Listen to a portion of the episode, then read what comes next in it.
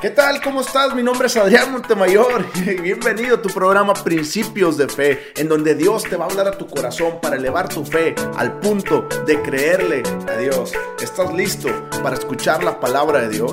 Entonces, ¿qué te parece si ahí donde estás hacemos una oración?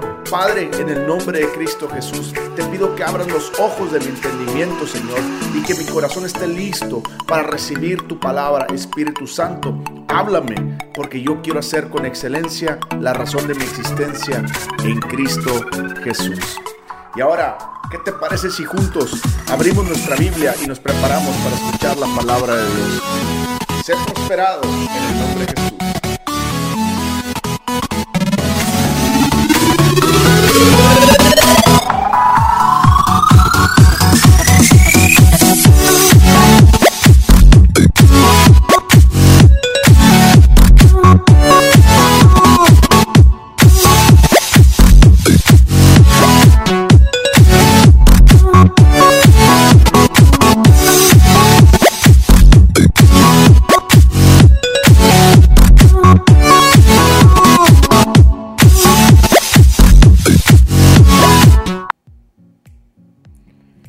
Tal? ¿Cómo estás? Pues bienvenido el día de hoy a tu programa Principios de Fe. El día de hoy vamos a tener el tema que se llama El Rey Jesús regresará. Y es una muy buena pregunta. ¿Tú estás listo? ¿Tú estás listo para que Jesús regrese? Muchas personas me dirán como creyentes, sí, yo estoy listo. Verdaderamente la pregunta es, ¿estás listo? Hay muchos creyentes que creen estar listos o hay muchos creyentes que dicen estar listos y no lo están.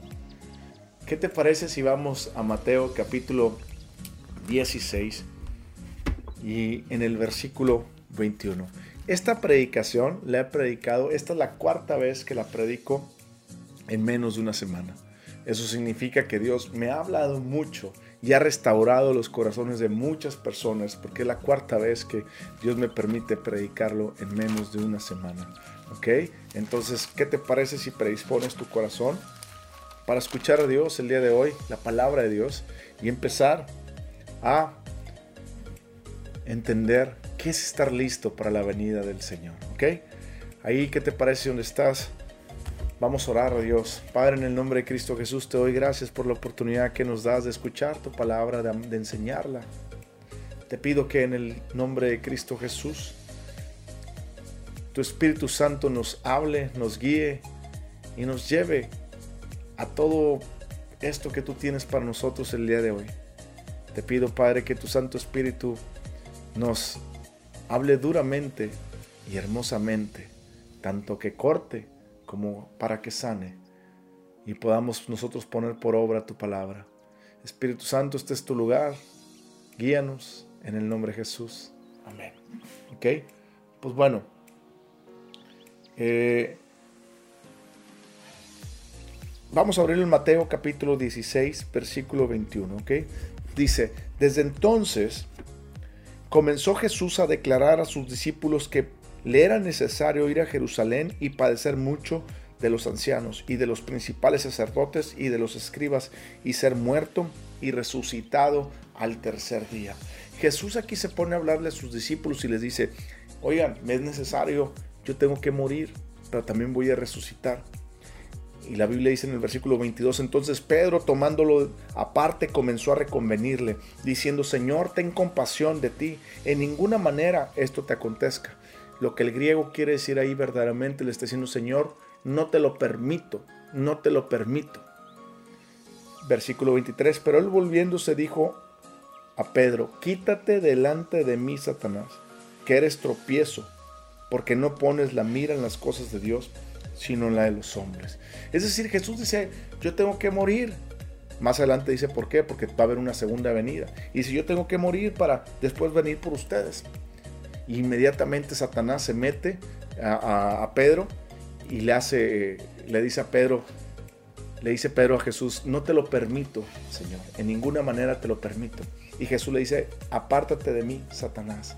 Primero, Jesús le dice a Pedro, Satanás, no le está hablando a la persona de Pedro, sino le está hablando al momento que Satanás tomó ventaja para que Jesús no cumpliera su propósito por medio de Pedro hablando, ¿ok? Entonces, cuando Satanás empezó a hablarle, Satanás quiso desviar del propósito de Dios en la vida de Cristo Jesús para que Cristo Jesús no cumpliera el propósito de Dios, ¿ok? La palabra Satanás viene de Satán. Un amigo que es judío me enseñó esta parte. Satanás viene de Satán. Satán significa el que te hace desviar la mirada a de un lugar a otro y no usando la fuerza, es decir, por pura influencia. Te voy a poner un ejemplo. Por ejemplo, yo puedo estar viendo para acá, ¿cierto? Pero aquí como ven mi mano, como cualquier otra persona, si yo la empiezo a mover, mis ojos van a empezar a reaccionar a ver qué se está moviendo, ¿cierto? O es como que si tú estás así y de repente se cae aquí una hoja y, va la hoja así y volteas a verla, ¿cierto? Bueno, eso significa Satán. Satán se viene de la palabra hebrea lehasit, L-E-H-A S-I-T, que significa el que te mueve de un lugar sin usar la fuerza. Te voy a poner un claro ejemplo. ¿Te acuerdas del caso de Adán y Eva? Claro, Adán y Eva estaban en el huerto del Edén y ellos estaban viendo a Dios. Y un día vino Satanás y le dijo, con que Dios ha dicho que no comerás de, de los árboles del fruto. Y Eva voltea y dice, no, perdón, Eva todavía no voltea para el diablo, Eva está enfocada en Dios y le está, le está contestando al diablo. No, Dios ha dicho que de todos los árboles podemos comer, pero de aquel árbol que está en el bien, de aquel árbol del bien y del mal, no podemos comer. Entonces Satanás le dice, claro, Dios no quiere que coman, porque el día que coman de ese fruto, se le van a abrir sus ojos y van a ser igual a Dios. Entonces Eva voltea y dice, ¿cómo puedo ser igual a Dios? ¿Te estás entendiendo? Voy a poner otra vez voy a ponerte otra vez el ejemplo con las manos y todo. Adán y Eva, Eva estaba viendo a lo que Dios le había hablado. No comeréis de ninguna, no comeréis de ese árbol. De todos los árboles puedes comer menos de ese. Y Eva se mantenía firme, viéndose adelante. En eso Satanás viene, empieza a hablarle y Eva no volteaba a ver a Satanás. Eva le decía, no, Dios ha dicho que no podemos, que, perdón, que podemos comer de todos los árboles menos de ese. Pero Satanás le empieza a mover la mano y le dice, no, lo que pasa es que Dios no quiere que comas de ese árbol porque el día que comas serás igual a Dios. Y entonces empieza a voltear Eva y se empieza a imaginar y verse igual a Dios. De ahí viene la palabra Satán. Satán significa aquel que te hace mover, aquel que te cambia tu posición. La palabra correcta es vacilador. Un vacilador no es el que hace bromas. Un vacilador, la palabra vacilador dice el que te cambia de una, posición, de una, de una posición por estar tú inestable. Es decir, por ejemplo, tengo un sillón aquí rotatorio.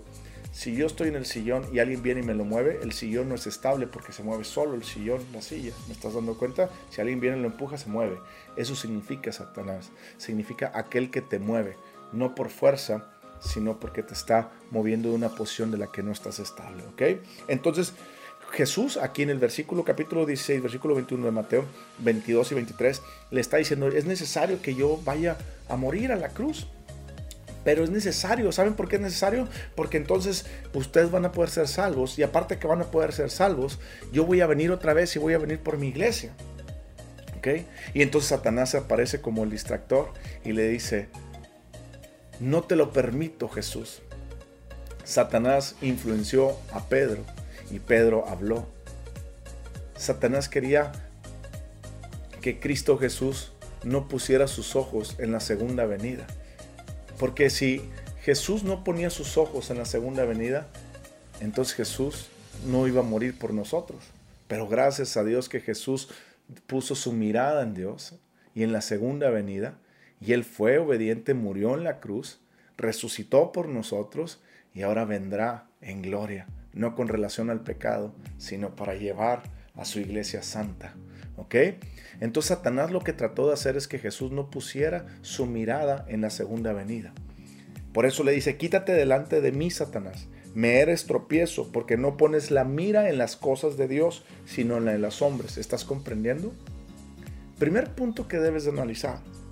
Todo aquello que te aparta de Dios, todo aquello que te hace poner la mira fuera de Dios, es el diablo. Y todo aquello que te hace poner la mira en las cosas del mundo y no en Dios, es el diablo. Si algo te está apartando de Dios, entonces no es Dios, es el diablo.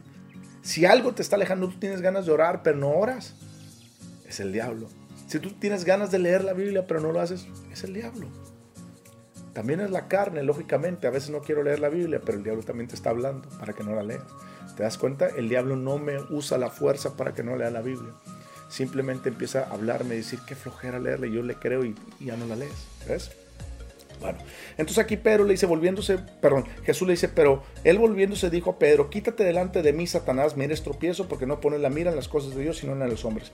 Versículo 24. Entonces Jesús dijo a sus discípulos, ¿a quienes dijo? A sus discípulos, si alguno quiere venir en pos de mí, nieguese a sí mismo y tome su cruz y sígame. Jesús está hablando aquí tres verdades muy claras. Tres, más bien cuatro verdades muy claras. Primero, si alguno quiere venir, primero te está diciendo, ¿quieres venir? te está invitando, quieres venir. Cuando una persona está esperando la segunda venida de Cristo, lo primero que debe hacer es querer venir a Cristo. Es decir, una persona que no conoce a Cristo como su Señor y Salvador, no puede esperar la segunda venida de Cristo. Él tiene que conocer a Jesús primero como su Señor y Salvador. Porque la Biblia nos enseña que los muertos en Cristo resucitarán primero. En Cristo. Eso significa que tú le diste tu vida a Cristo Jesús en tu vida y en vida tú le dijiste, Señor, perdona mis pecados, me arrepiento de la forma en la que vivo, quiero vivir una vida completamente que te agrade a ti, de acuerdo a tu palabra, y reconozco que solamente Jesús es el camino, la verdad y la vida, no la Virgen María, no ningún santo, no Buda, no el universo, sino solamente Cristo Jesús. Y a través de Cristo Jesús, la salvación está para, es posible para todo hombre. Por eso dice Jesús, si alguno quiere venir en pos de mí, si alguno quiere venir en pos de mí, ¿estás dando cuenta? El primer requisito es venir tú voluntariamente en pos de Él. El segundo requisito, niéguese a sí mismo. Te tienes que aprender, tienes que negarte. ¿Qué significa negar?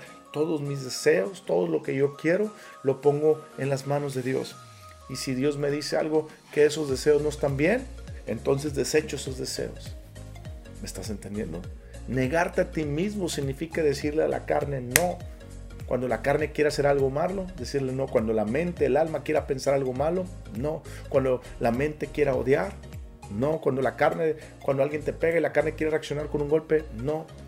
Cuando, cuando ves a una mujer, o en el caso de las mujeres a un hombre, o en el caso de un hombre a una mujer, por la calle, y te la estás empezando a figurar en tu mente cosas malas, adulterando en tu mente, tú dices, no, te estás negando a ti mismo. ¿ok? Lo tercero que Jesús nos está diciendo es, tome su cruz. ¿Qué significa tomar su cruz?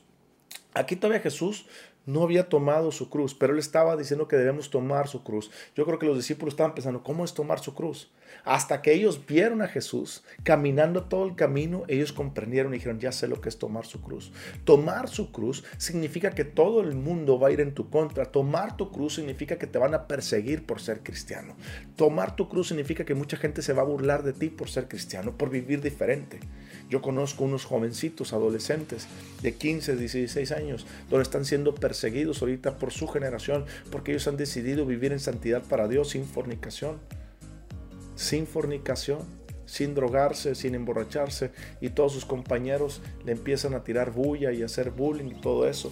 ¿Por qué? Porque ellos han decidido vivir para Cristo Jesús.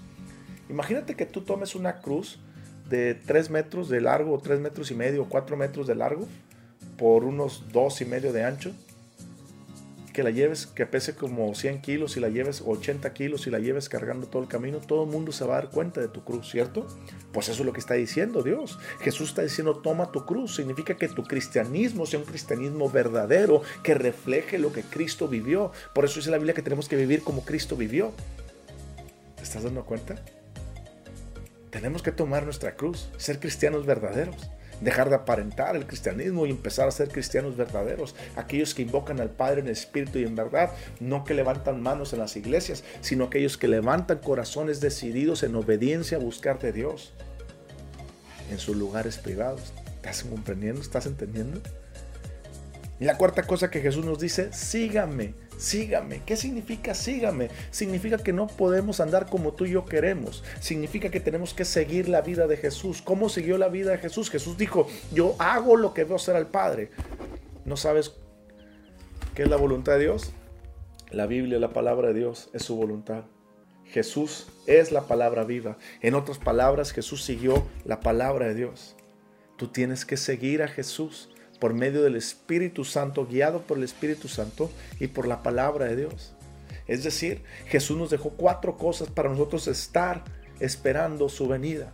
La primera nos dijo, si alguno quiere venir en pos de mí, tienes que venir a Cristo Jesús. Lo segundo, niegues a sí mismo, tienes que negar tus propios deseos carnales y del alma para someterlos a Dios, para cumplir con excelencia la razón de tu existencia. Gracias Espíritu Santo. Tercero, tienes que tomar tu cruz, una vida pública de cristianismo explícito a su máxima potencia. ¿Qué significa eso? Significa que has decidido vivir en santidad apartado para Dios.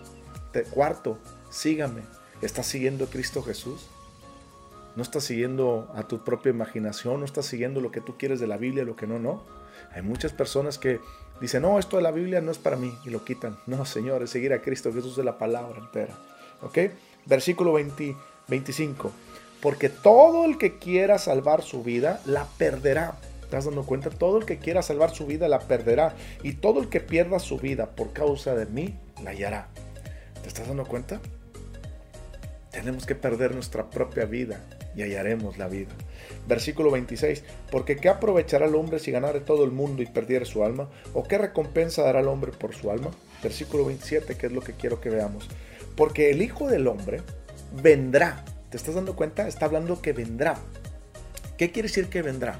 Ok, recapitulando el contexto. ¿Te acuerdas dónde empezamos ahorita? Empezamos en Mateo 16, 21 que dice que Jesús empezó a decir que le era necesario que él iba, que tiene que morir y que tiene que resucitar al tercer día. Y lo Pedro le dijo, ninguna manera te, te, lo, te lo permito. Y luego Jesús le dijo, quítate delante de mí, Satanás, porque tú no pones la mira en las cosas de Dios, sino en las cosas de los hombres. Te das cuenta que Jesús sí estaba poniendo la mira en las cosas de Dios porque estaba diciendo lo que dice el versículo 27, porque el Hijo del Hombre vendrá. Te das cuenta que Jesús estaba decidido a venir nuevamente. Te das cuenta que la mira de Jesús estaba decidido en ver su segunda venida.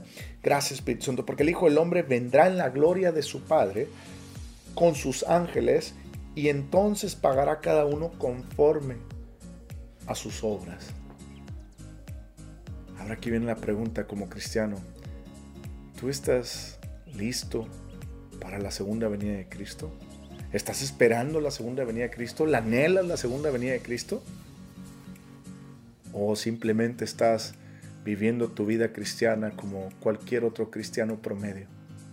Déjame decirte que la mayoría de los que se dicen ser cristianos en realidad no son cristianos. Te lo voy a comprobar con la palabra ahorita. Déjame decirte que hay muchos cristianos que se dicen ser cristianos y no están aguardando la segunda venida de Cristo. Si tú no estás aguardando la segunda venida de Cristo, tal vez, tal vez, porque yo no conozco los corazones, tal vez lo más probable es que nunca hayas creído verdaderamente. Te voy a explicar. Si tú lees todo el libro de Hechos, te vas a dar cuenta que la persona leía, los que, las personas que no conocían de Dios, leían la Biblia o les predicaban de Cristo y leían el Viejo Testamento y ellos creían en la palabra. Y al creer en la palabra, ellos vivían convencidos de que era verdad y que tenían que esperar la segunda venida de Cristo. ¿Te das cuenta? Todo cristiano, todo cristiano que ha nacido de nuevo, tiene que esperar la segunda venida de Cristo. No como algo guajiro que tal vez puede ser o no, falta mucho, no, sino como algo presente y verdadero. ¿Qué es esperar la segunda venida de Cristo? Eso es lo que vamos ahorita a continuación. Pero lo primero que quiero que entiendas es que el verdadero cristiano de aquella época es muy diferente al de esta época. Pero por eso estamos predicando, para ser igual que ellos, porque solamente hay una iglesia, no hay dos iglesias. Nosotros tenemos que aprender a vivir por la palabra de Dios. Si tú eres un verdadero creyente de Cristo Jesús, tienes que creer la palabra de Dios.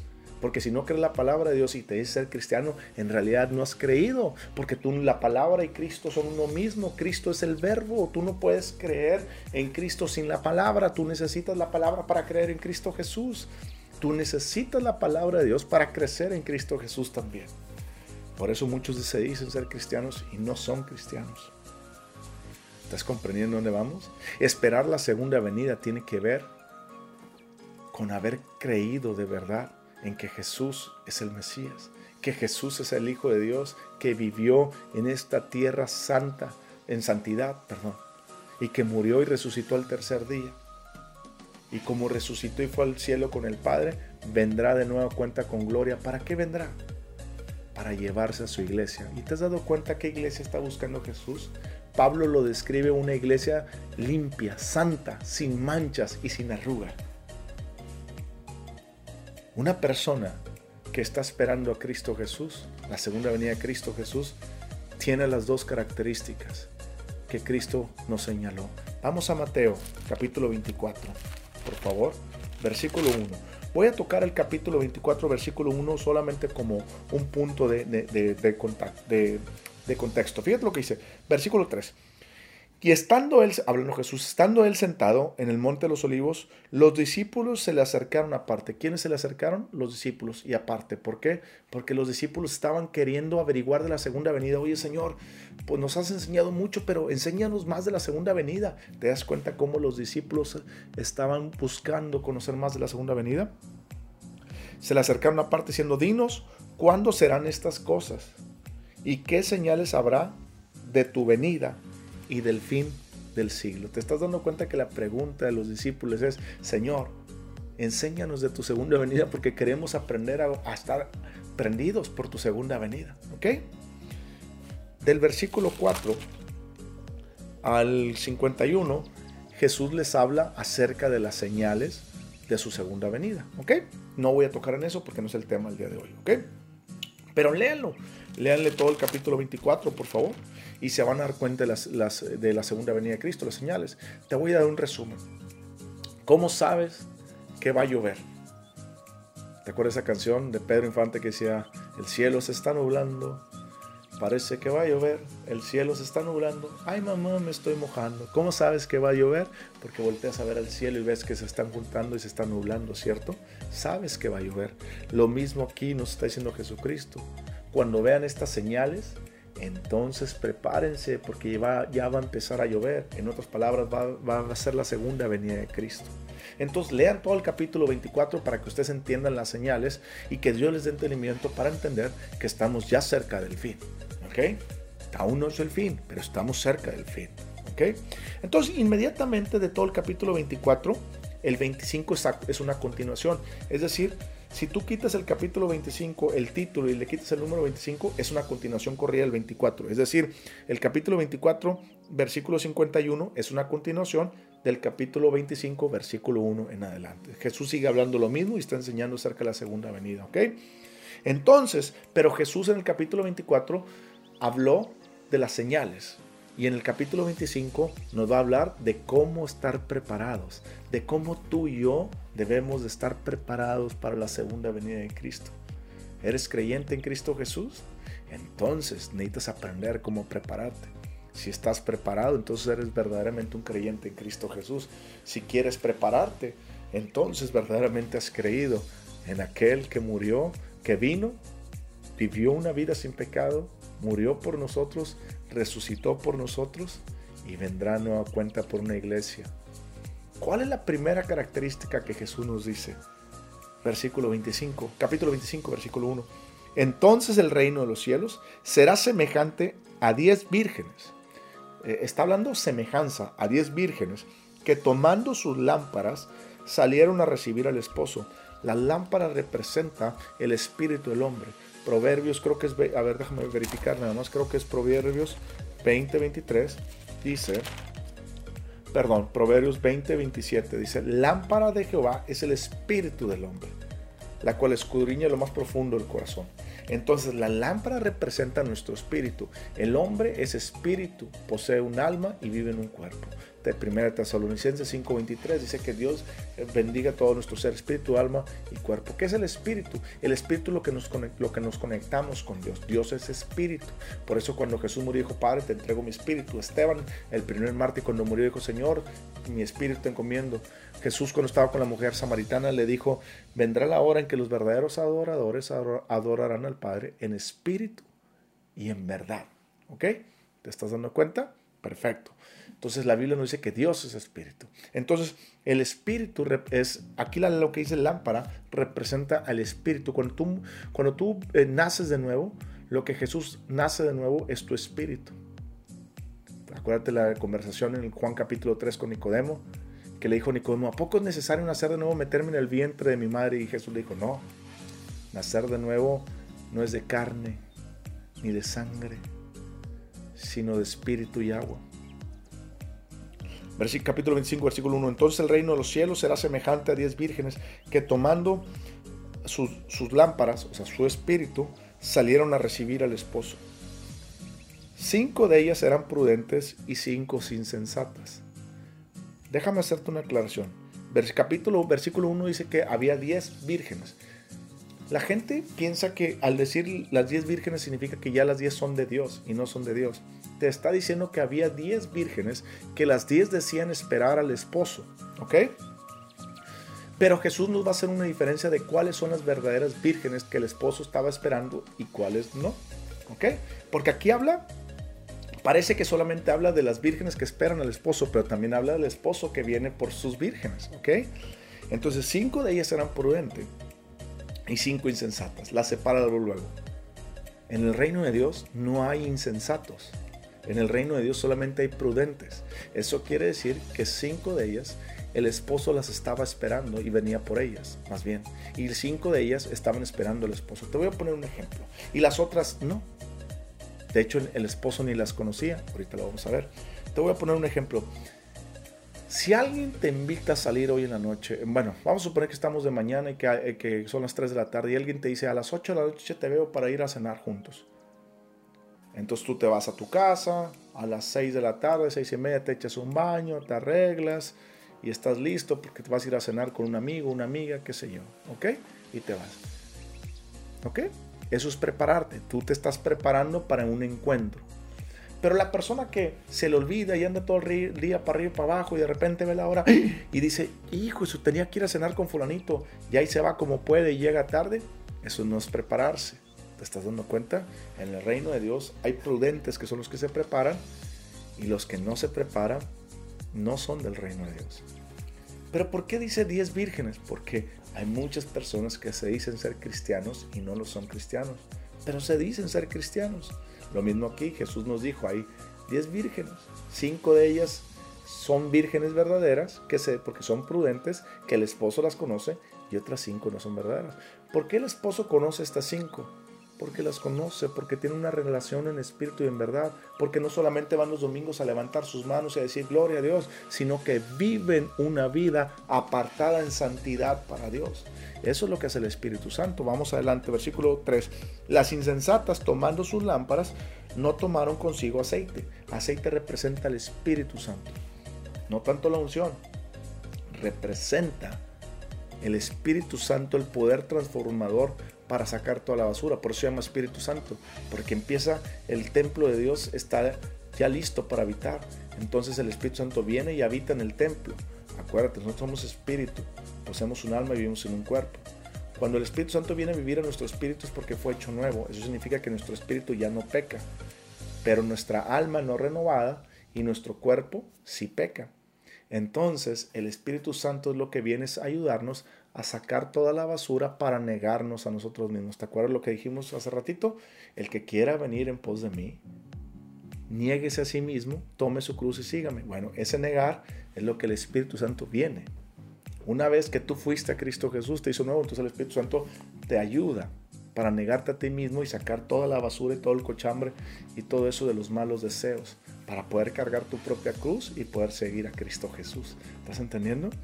Entonces, el Espíritu, aquí el aceite representa el Espíritu Santo que nos, que nos está santificando día con día por medio de la palabra. Al leer la palabra de Dios, tú la quieres obedecer, el Espíritu Santo te ayuda y te dice, vamos a obedecerle, vamos a cargar la cruz, vamos a negarte a ti mismo, porque yo no les he dado espíritu de miedo, sino de poder, de amor y de dominio propio. ¿Te das cuenta que Dios nos dio un espíritu de poder, de amor y dominio propio? De poder para cargar la cruz, de dominio propio para negarnos a nosotros mismos y de amor para seguir a Cristo Jesús. ¿Estás dando cuenta? Gracias Padre por esa revelación en el nombre de Jesús. ¿Ok? Versículo 5. Y tardándose el esposo, cabecearon todas y se durmieron. Y a la medianoche se oyó un clamor. Aquí viene el esposo, salir a recibirle. Entonces todas aquellas vírgenes se levantaron y arreglaron sus lámparas. Y las insensatas dijeron a las prudentes, Danos de vuestro aceite, porque nuestras lámparas se apagan. Mas las prudentes respondieron diciendo, Para que no nos falte a nosotras y a vosotras, id más bien a los que venden y comprar para vosotras mismos. Pero mientras ellas iban, a comprar vino el esposo. Y las que estaban preparadas entraron con él a las bodas y se cerró la puerta. Y después vinieron también las otras vírgenes diciendo, Señor, Señor, ábrenos. Mas él respondiendo dijo, de cierto os digo que no os conozco. ¿Te estás dando cuenta? Cinco vírgenes se decían ser cristianas y las otras cinco vírgenes se decían también ser cristianas. De las diez que se decían ser cristianas, cinco resultaron que sí eran verdaderas, las prudentes, porque estaban esperando al esposo y el esposo las conocía. ¿Por qué las conocía? ¿Por qué las conocía? Porque tenían una relación personal. No solamente iban los domingos a levantar las manos a la iglesia y decir, ayúdame Señor, glorias a tu nombre, sino que todos los días buscaban venir a eh, negar, negarse a sí mismo, tomar su cruz y seguir a Jesús todos los días. Cuando ellas estaban pasando por luchas o cuando ellos estaban pasando por luchas y los estaban invitando al mundo para fornicar, para adulterar, para drogarse, para emborracharse, para estar en las fiestas, para mentir, para todo eso, ellos decidieron no. Yo no me voy a contaminar con eso. He decidido seguir a Cristo, negándome y cargando mi cruz. ¿Te das cuenta que ellas se prepararon en santidad por medio del Espíritu Santo? Y las otras cinco que no eran prudentes no se prepararon. Vino el esposo, y luego se, fue, se, llevó a estas, a las que sí conocía, y luego las otras llegaron y le dijeron, hey Señor, ábrenos, te conocemos, hey Señor, pues tú eres el esposo. Y el esposo voltea y les dice, yo no las conozco. ¿Te estás dando cuenta que hoy en día hay mucho cristiano que se dice que es cristiano y no es? Aquí nuestro Señor Jesucristo dijo que había 10, 10 vírgenes, 5 eran y 5 no. Yo creo que es igual, el 50% de una iglesia no es salva. Yo digo que el 50% de los cristianos que se dicen ser cristianos no son cristianos. En verdad no han conocido al Señor. No están esperando la segunda venida de Cristo. Tú puedes ver la apatía de muchos. Solamente van a la iglesia por ir. Solamente van a la iglesia por sentirse bien. Pero sus vidas no reflejan una vida de obediencia a Cristo Jesús. La Biblia dice, una persona y me dijo, es que tú no puedes, una persona me puso un comentario, es que tú no puedes juzgar si una persona o no creyó de verdad en Cristo Jesús. Y le dije, claro, la Biblia lo dice. Lo dijo Jesucristo. Por sus frutos se conocerán. ¿Me estás entendiendo? No lo dije yo. Yo no juzgo. Te voy a poner un ejemplo. Si tú me dices que sembraste un naranjo ahí y luego resulta y crece y da papayas, pues yo tengo que juzgar y tengo que decir, mira, tú me dijiste que es naranjo, pero son, salieron papayas, entonces no es un naranjo. Y tú por más que digas, no, sí es un naranjo porque yo sembré un naranjo, pues el fruto dice que son papayas. ¿Me explico? Un cristiano verdadero, el fruto es de Dios, son obras de Dios. Un cristiano que se dice ser cristiano, el fruto es de la carne, borracheras, orgías, homosexualismo, mentiras, robo, engaños, adulterio, fornicación, ver las mujeres con deseo, ¿Me estás entendiendo? ¿Me estás comprendiendo? Un cristiano verdadero que el Señor conoce es porque en sus momentos de intimidad Él se ha metido con el Señor para decirle, Señor, me cuesta trabajo, me cuesta trabajo negarme a mí mismo, me cuesta trabajo cargar mi cruz, me cuesta trabajo seguirte, pero aquí estoy en este momento porque estoy creyendo tu palabra y me estás dando fortaleza en el espíritu para levantarme y seguirte. Señor, aquí estoy en este lugar para ti. Y entonces vienen las fuerzas de Dios. Señor, porque estoy aguardando tu segunda venida, porque yo creo que vas a venir, que vas a venir por una iglesia santa. Es el primer requisito de lo que estamos viendo. Una iglesia santa, sin arrugas, sin mancha. La Biblia dice que todo el que invoque el nombre del Señor apártese de iniquidad, de fornicación, adulterio, mentira, robos, engaño, falta de perdón, todo eso. La Biblia dice que todo el que invoque el nombre del Señor apártese de iniquidad que Él vendrá por una iglesia santa y sin manchas. ¿Eso es lo que habla la parábola de las diez vírgenes? La parábola de las diez vírgenes habla que cinco están preparadas y cinco no. Cinco se decían, Señor, tú eres mi Dios, pero no lo obedecían porque no fueron prudentes, fueron insensatas. Y cuando quisieron entrar, Dios les dijo, yo no las conozco. Pero las otras cinco que eran prudentes se prepararon porque tenían el Espíritu Santo para santificar sus vidas. Y como tenían el Espíritu Santo para santificar sus vidas, vino el esposo y les dijo, vénganse ustedes, sí.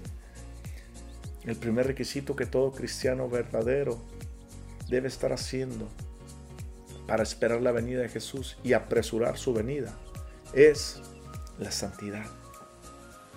Cuando tú caminas en santidad, tú le estás diciendo a Jesús, Jesús, yo creo en tu segunda venida y por eso estoy caminando como tú mandas que caminemos. La Biblia dice que el que cree en Cristo Jesús debe vivir como Él vivió, en santidad. ¿Estás dando cuenta? Con eso no quiero decir que nunca pequemos, no, claro, pero una diferencia es cometer un error y pecar, a una diferencia es pecar, pecar, pecar, es decir, practicar el pecado. Te voy a poner un claro ejemplo. Practicar es como cuando un jugador de fútbol todos los días se levanta a practicar el fútbol para ser el mejor futbolista. Eso es practicar. Cometer un error es como cuando yo que juego fútbol una vez cada mes, al mes. Pero cuando un creyente le pide perdón a Cristo Jesús y le pide que lo lave con la sangre de Jesús, Jesús lava ese pecado y lo quita.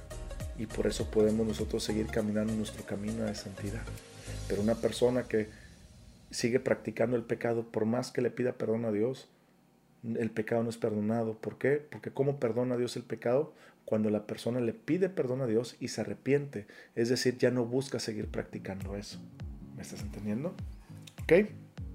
Bueno, versículo 12. Mas él respondió y dijo, de cierto os digo que no os conozco. Versículo 13. Velad pues porque no sabéis el día ni la hora en que el Hijo del Hombre ha de venir. ¿Estás comprendiendo? No sabéis la hora en que el Hijo del Hombre habrá de venir. El primer requisito es la santidad. El segundo requisito, o bueno, no requisito, digámoslo, la segunda característica del cristiano que está verdaderamente esperando la segunda venida de Cristo, la encontramos en las parábolas de los talentos. Otra vez, el versículo 14 es continuidad del versículo 13 y todo lo que el versículo capítulo 25 es continuidad del capítulo 24, ¿ok? La parábola de los talentos trata de esto. Trata de que todo cristiano que sea santificado, como la parábola de las vírgenes, todo cristiano que sea santificado para Dios, Dios quiere que prediques. ¿Te acuerdas? El, el, el, mandamiento, no, el mandamiento, la comisión, que Dios nos dice en Mateo capítulo 28, versículo, si no me equivoco, aquí estoy, Mateo 28, versículo 17, 18. Y Jesús se acercó y les habló diciendo, Toda potestad me es dada en el cielo y en la tierra, por tanto, id y hacer discípulos a todas las naciones, bautizándolas en el nombre del Padre, el Hijo y Espíritu Santo, y enseñándoles que guarden todas las cosas que os he mandado. ¿Ok? Y luego te acuerdas en Marcos capítulo 16, versículo 18, creo que es 18, 15, que dijo, ir por todo el mundo y predicar el Evangelio a toda criatura, el que creyere fuera bautizado, será salvo, mas el que no creyese será condenado. Y estas señales seguirán a los que crean en mi nombre, echarán fuera demonios, hablarán nuevas lenguas, tomarán en las manos serpientes y si vieren cosa mortífera, no les hará daño sobre los enfermos, pondrán las manos y sanarán. ¿Qué quiere decir esto? Quiere decir que la parábola de los talentos tiene que ver con la gran comisión. Todo cristiano que está esperando la segunda venida de Cristo, primero, vive en santificación, que eso ya lo expliqué con la parábola de las diez vírgenes. Segundo, pone en práctica todo lo que Dios le ha dado. Es decir, Dios te ha dicho, ve y haz la gran comisión. Pero ¿cómo hacemos la gran comisión? Sencillo. Tú no puedes predicar la palabra o no puedes tener discípulos si no antes tú fuiste discipulado. Es decir, los discípulos de Jesús primero fueron discípulos de Jesús. Después, cuando ellos terminó el discipulado después de tres años, no un discipulado como hoy en día dan las iglesias, que te han discipulado tres, cuatro meses y que te enseñan una sarta de cosas que la verdad no ayudan tanto sino aprendiendo las cuatro verdades principales, aprendiendo quién es Jesús, quién eres tú en Cristo, la herencia que tenemos en Cristo y el propósito de Dios para nuestras vidas. Tú me vas a decir, ¿de dónde saco esas cuatro preguntas? Lee Efesios capítulo 1, versículo 15 al 23. Es un resumen. Pablo dijo, yo quiero que ustedes conozcan estas cuatro verdades. Por eso le pido al Padre que les dé espíritu de sabiduría y de revelación en el conocimiento de quién es Cristo ¿Quiénes son ustedes en Cristo? Todo el bien y la herencia que tienen en Cristo y el propósito de Dios para sus vidas. Es lo que Pablo le está diciendo, está rogando. Está diciéndole, yo quiero que conozcan esto y es lo que le pido a Dios. Esas son las cuatro verdades fundamentales que todo cristiano debe creer. Lo demás, discúlpenme, pero lo demás edifica, sí, pero no edifica en el discipulado tanto como esto. ¿Me estás comprendiendo? ¿Quieres discipularte? Aprende esas cuatro verdades. ¿Cómo las aprendo? Yo las aprendí por el Espíritu Santo. ¿Qué significa eso? Significa que casi cuatro años de mi vida dediqué a leer la palabra de Dios. Cuatro horas al día aproximadamente a leer la Biblia. Por cuatro años. Y dejé que el Espíritu Santo me hablara. Tú me vas a decir, pero yo tengo que leerla cuatro años, eh, cuatro años, este, cuatro horas al día. No, Dios ha puesto maestros, como en mi caso, y como otros buenos maestros que, enseñamos la palabra de Dios. Entonces, ora a Dios para que Dios te guíe con esos maestros y tú puedas discipularte con esos maestros. Y esos maestros que han aprendido tantas cosas en tanto tiempo puedan ayudarte a resumirlo para traer estas verdades. Pero las verdades que hoy te estoy hablando se tienen que ser latentes y reveladas en tu vida cuando tú pasas tiempo leyendo la Biblia.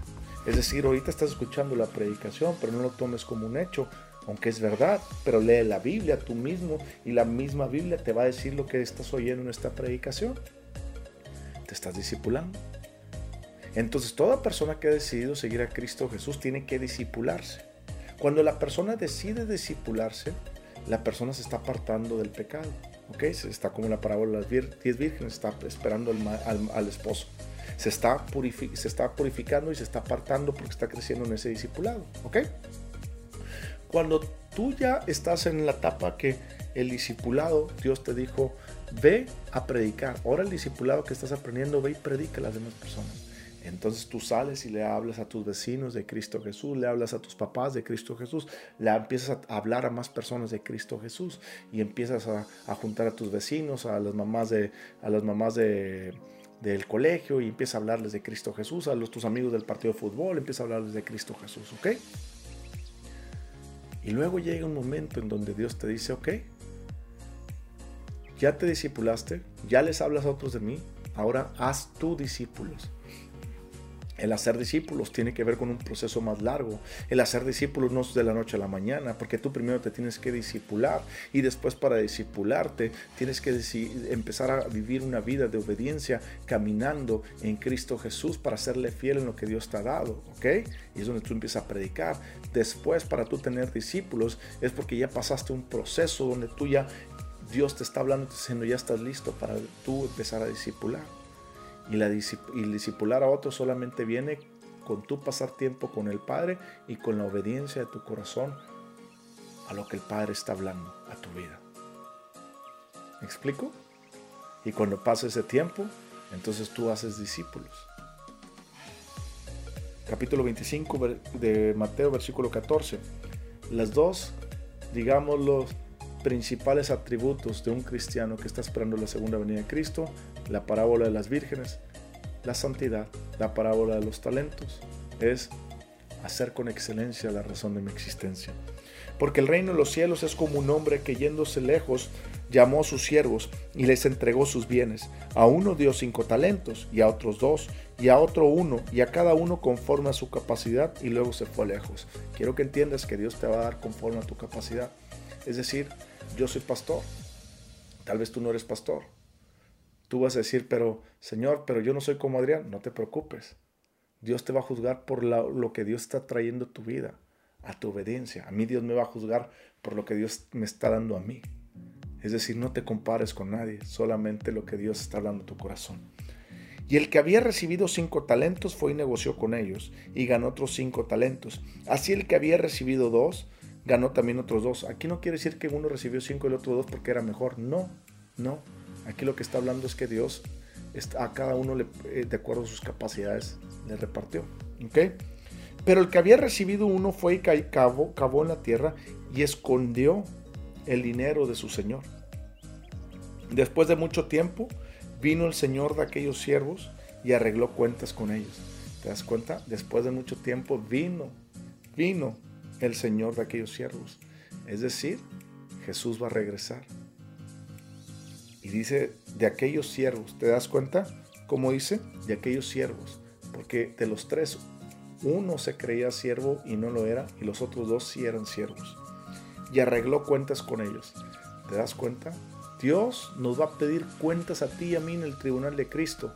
Déjame explicarte esto rápido. El primer juicio es el trono de Dios, donde Dios va a juzgar a los vivos y muertos para salvación o para no. Todos los que estamos en Cristo Jesús no somos juzgados, es decir, tenemos la entrada por, por creer en Cristo Jesús. Los que no creyeron en Cristo Jesús serán echados al lago del fuego.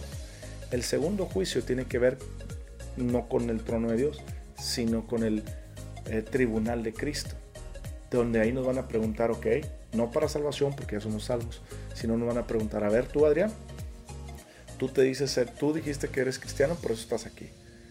¿Qué hiciste con los cinco talentos que te di? ¿Qué hiciste? ¿Qué hiciste con la vida que te di? ¿Qué hiciste con el dinero que te di? ¿Qué hiciste con, con la forma de hablar a las personas que te di? ¿Qué, te, ¿Qué hiciste con todos los talentos y dones y cualidades que te di?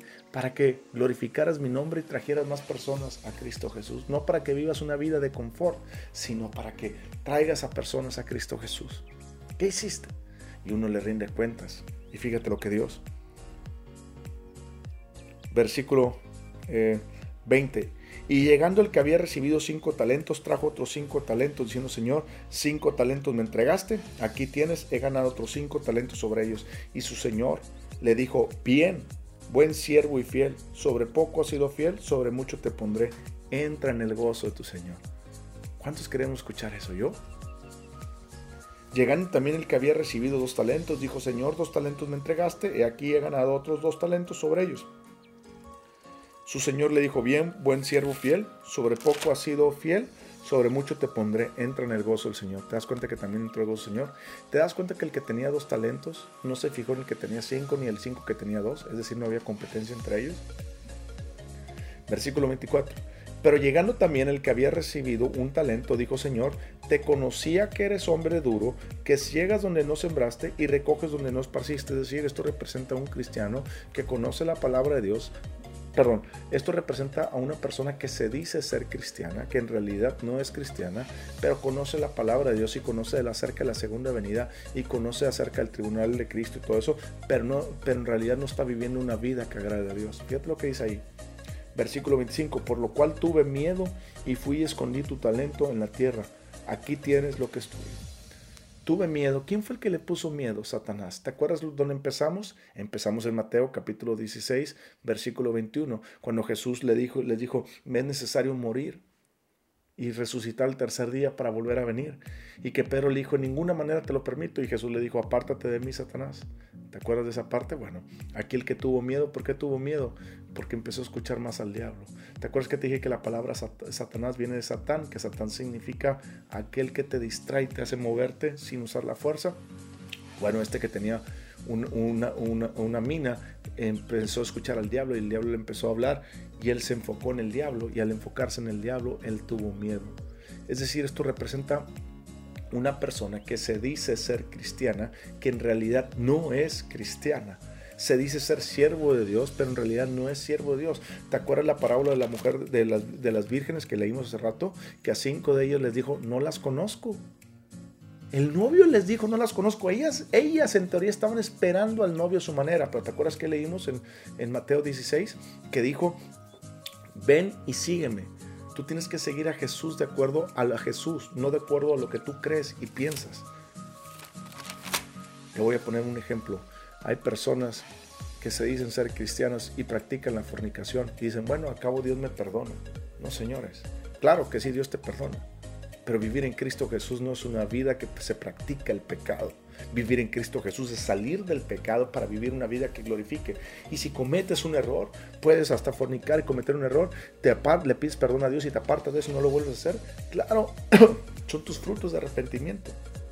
¿Ok? Eso lo expliqué en la parábola de las viudas. ¿Ok? Estamos en otra parábola. El segundo, el segundo, digámoslo, este, el segundo eh, se me fue la palabra, el segundo, no requisito, el segundo punto para esperar la segunda venida de Cristo. El primero es la parábola de las diez vírgenes, que representa que el cristiano vive una vida santa. El segundo punto para esperar la segunda venida de Cristo es que hagas, hagas la gran comisión.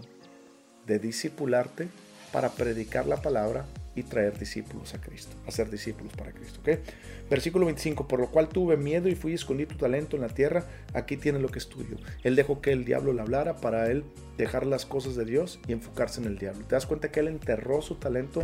Enterrar su talento significa que él no fue útil para, para el reino de Dios, porque él no era de Dios. Ahora te voy a explicar por qué. ¿okay? Él dice aquí la parábola, tuve miedo, tuvo miedo. ¿ok? Versículo 26, respondiendo su señor le dijo, siervo malo. ¿Ves por qué no era de Dios? Porque le dijo siervo malo.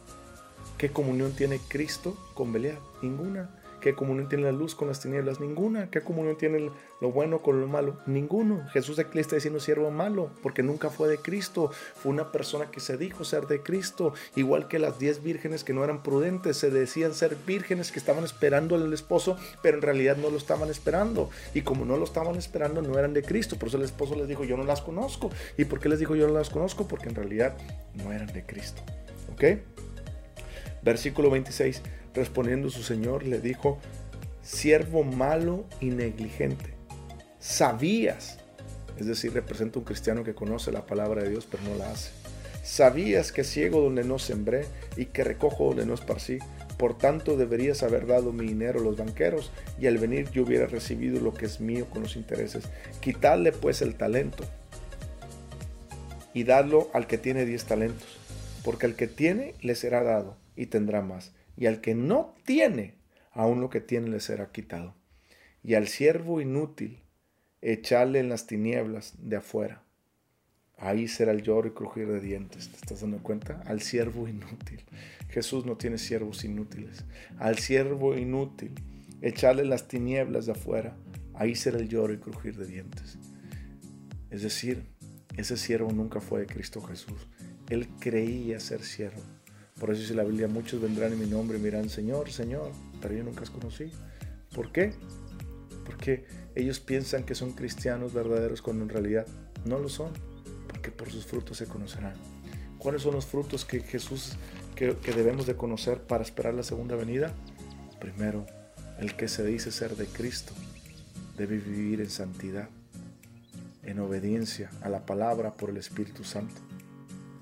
El que espera la segunda venida de Cristo Jesús se santifica. El Espíritu Santo lo va santificando. Segundo punto, el que está esperando la segunda venida de Cristo Jesús se está preparando, es decir, se está discipulando para crecer en Cristo. Y aparte, después de discipularse, está predicando la palabra y lo va a llegar a un punto en donde esa persona está haciendo discípulos para Cristo. Amén. ¿Qué te parece si ahí donde estás oramos? No sé si tú ahorita Dios te está hablando y te está diciendo, ¿sabes qué? Quiero que seas una cristiana verdadera o un cristiano verdadero. Quiero que estés aguardando mi segunda venida. Si tú ya te cansaste de aparentar, si tú ya te cansaste de decir que eres cristiana pero no estás viviendo como Cristo, entonces este es el momento. Porque dice la Biblia que habrá muchos Perdón, porque dice la Biblia que habrá muchos. Cinco eran prudentes, vírgenes, y las otras no. La Biblia nos enseña que habrá personas que, que dirán ser de Cristo. Y el Señor dirá, nunca los conocí. Todo cristiano que se dice ser de Cristo tiene que estar aguardando la segunda venida de Cristo. Y aguardar la segunda venida de Cristo significa apartarse para vivir en santidad para Dios. Y hacer con excelencia la razón de nuestra existencia. Es decir, discipularme para prepararme, para predicar la palabra y hacer discípulos. ¿Qué te parece si oramos ahí donde estás? Padre, en el nombre de Cristo Jesús, te doy gracias por la oportunidad de escuchar tu palabra, de amarla, comprenderla y entender esta bendita palabra que hiere como cuchillo, como espada, que penetra hasta el corazón. Pero también es una palabra que sana y que restaura. Padre, en el nombre de Cristo Jesús, hoy estamos delante de ti, Señor, porque hemos reconocido, Padre, hemos reconocido, Señor, que queremos aguardar tu segunda venida.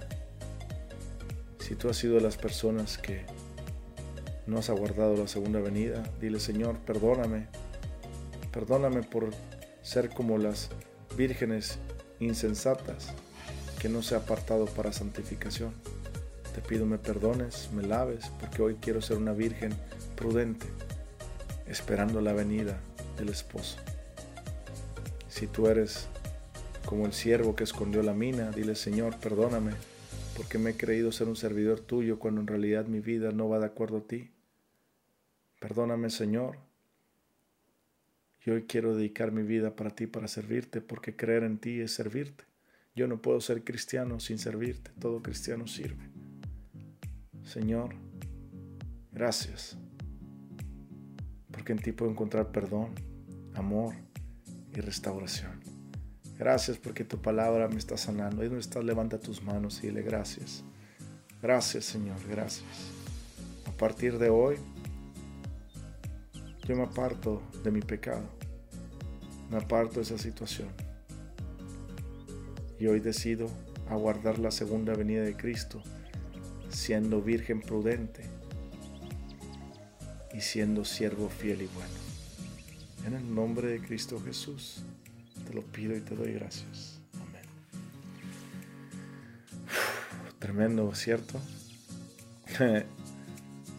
si este video fue de gran bendición o esta predicación fue de gran bendición, por favor, compártela con más personas, este, este podcast en este caso y este video.